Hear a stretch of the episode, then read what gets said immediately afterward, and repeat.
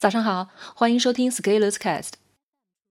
今天为你朗读的文章题目是：所有知识类商业平台最终都会变成带货平台，除非……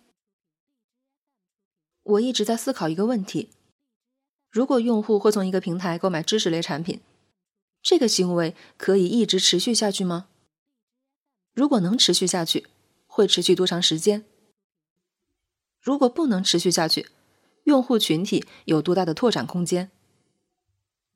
我的思考结论是不乐观的，因为从商业角度来看，知识类平台在长期都会面临持续变现的困难，主要有两方面原因。第一，愿意为知识类产品付费的群体在社会整体人口中有限，毕竟求知不是刚需，而且愿意求知的人没有那么多，所以增长很容易见顶。第二。从单个个体而言，持续购买知识产品产生的疲倦会降低继续购买的欲望。你想想婚姻就知道了，那么亲密的人在一起，时间长了都会变成亲人，就像左手牵右手。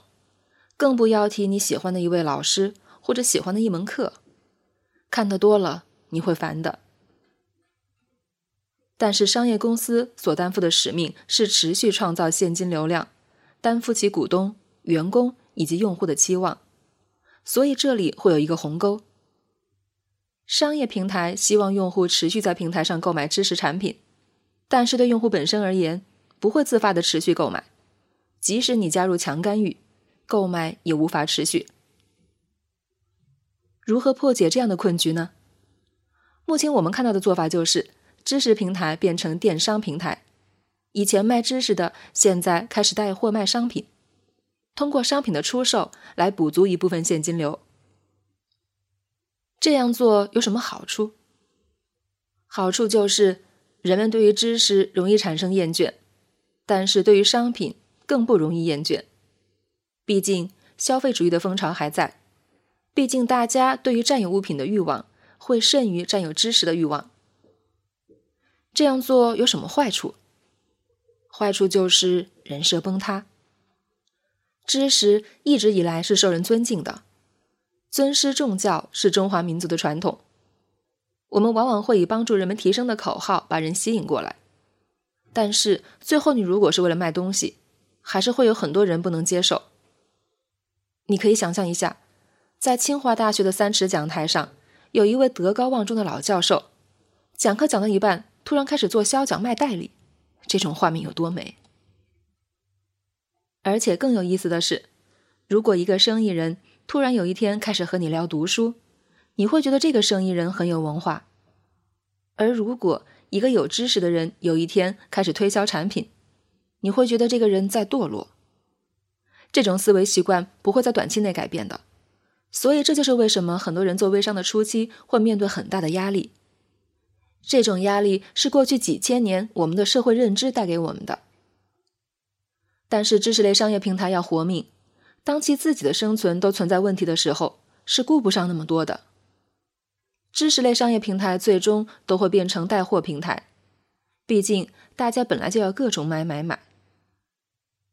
但是只有一个例外：如果知识类平台要不带货，并且要在知识的领域持续做下去，必须啃下一个硬骨头，那就是。让用户真正投入大量时间在学习上，而且是平台的知识产品而投入，这是知识平台持续活下去的唯一方式。为了让平台活下去，知识类商业平台不能打着帮你节省时间的思路来制作知识类产品。如果你为了帮用户省时间而制作产品，用户最后会把使用你的产品的时间也一并节省掉。平台要让用户真正在为知识学习的道路上投入大量时间，而为什么要投入大量时间？因为这是学习知识的真相，而且也只有这样才能产生真正效果，产品和服务才能落地。学习本来就有探求真理的味道，而既然是在探求真理，那知识平台的唯一竞争力就在于谁能更加贴近真理，而且。以真理的要求来设计产品，所以我认为一直以来，商业知识平台的产品设计思维是错误的。为了帮用户节省时间，制作大量代替用户思考、节省用户认知探索的产品，用户没花什么精力学，感觉会了，形成知识幻觉，续费与复购降低，把使用平台的时间也省了。如果真的想把知识搞好，应该是用这种逻辑：学知识要花费大量时间，在花费大量时间的过程中，提供相应的辅助性产品，让探索的过程痛感更少一些。花费的时间精力到位，学习有效果，用户复购，继续花大量时间在原有的平台上，让用户学到知识。有点像汽车厂商提供解决方案。